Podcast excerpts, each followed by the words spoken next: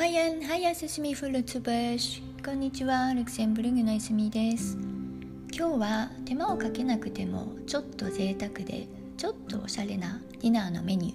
ューチーズプレートをご紹介したいと思います。おとといは久しぶりに出勤したのですが実はその近くにお気に入りのお惣菜屋さんがあります。出勤が久しぶりだったということもあってお弁当の準備まで手が回らなかったのでこのお惣菜屋さんにランチを買いに行きました。そしてその時ふと思いつきました。そうだ久しぶりにソワレ・ド・フロマージュにしようって。ここのお惣菜屋さんのチーズカウンターは種類が結構豊富でクオリティもかなりいいです。我が家でチーズパーティーをする時とかお招きディナーのデザート前の締めにチーズを出す時にはここで買うことがほとんどです。もう一つお気に入りのお店があるのですがそこはもっとアーティザナルでもっと美味しいんですけれどもかなり特別な種類とかもあってしかもかなりお高めなのです。ですので大勢でワイワイというよりは特別な日やイベントに少量で消費するっていう感じです。ということで昨日は久々のソワレ・ド・フォマージュでしたお気に入りのチーズと旦那さんお気に入りの私の手作りレーズンバゲットと美味しい赤ワインがあれば他には何もいりませんよねたまにぶどうやくるみなどもつけるんですけれども昨日はチーズをたくさん食べたかったのでチーズとパンと赤ワインだけでした。シストにも聞こえますが全てのクオリティが良いと贅沢ディナーに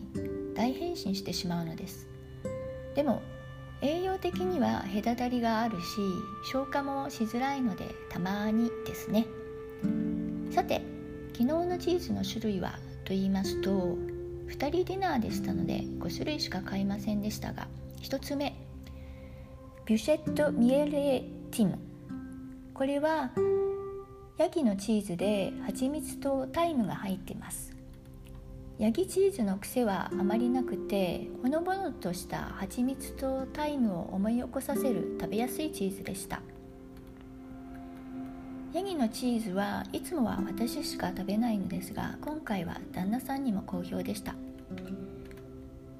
これは珍しく近場が産地でベルギーとルクセンブルグとフランスにまたがるアルデンヌ高原から来ていました。2つ目はエポワーズ AOP エポワーズは2人のお気に入りの一つで見つかれば必ず買います。ブルゴーニュ産で牛のチーズですね。あのとろーって溶けるやつです。味も濃いですが私のレーズンバゲットととっても相性が良いです。3つ目はミュンスター AOP アルザス産で牛のチーズです。あの有名なミュンスターの町から来ていますね。あのチーズ特有の臭い匂いと濃い味ですが私たちは好きです。でも毎回手に入るわけではないので昨日はラッキーでした。4つ目は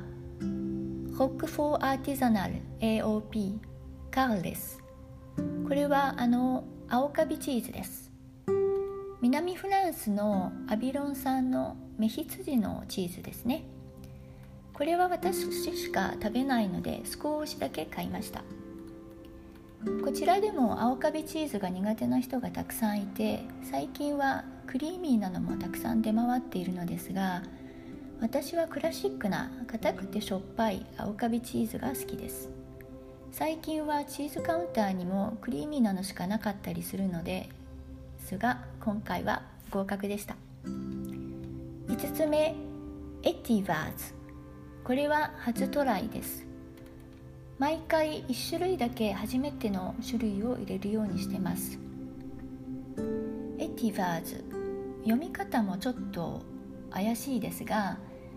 スイス産の牛のチーズだそうです。これは固めのチーズで味はグッダビューとかオールドアムストラオールドアムステルダムとパルメザンの間ぐらいかな。ちょっとしょっぱめですがまあまあでした。とこの5種類でした。ここで少し AOP の説明をさせていただきますね。AOP とか AOC は高品質チーズの証です。AOC はアペラションドリジンコントローレの略で日本語では日本語では原産地故障統制というのだそうです。伝統的な製法で作られた質の高い食品であることをフランスの品質保証で認められた食品ということです。500種類以上もあるフランスチーズのうち AOC を獲得して獲得しているのは45種類しかないそうです。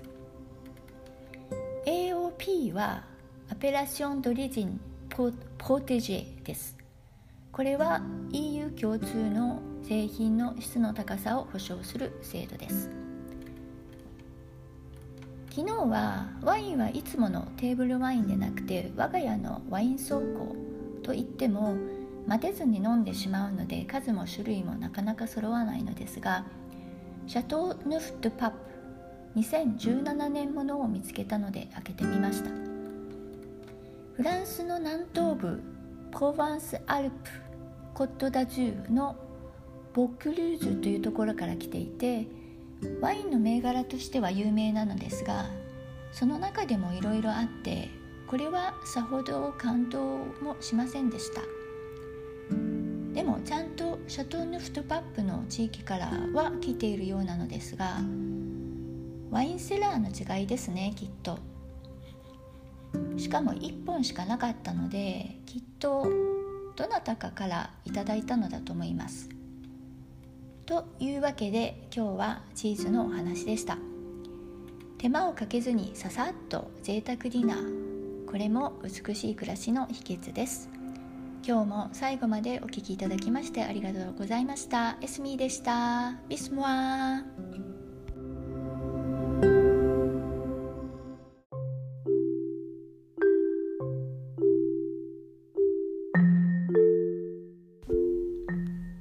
今日も最後までお付き合いいただきましてありがとうございます。このチャンネルでは未来の美しい暮らしのために役立つ情報をお届けしていきたいと思っています。またチャンネルの詳細欄にはプロフィールも貼っておりますのでもしよろしければご覧いただけると嬉しいです。LINE の公式アカウントやブログのリンク先も載せております。お気楽にお越しください。何かお悩みのこととか困っていることがありましたらいつでも LINE にご連絡ください。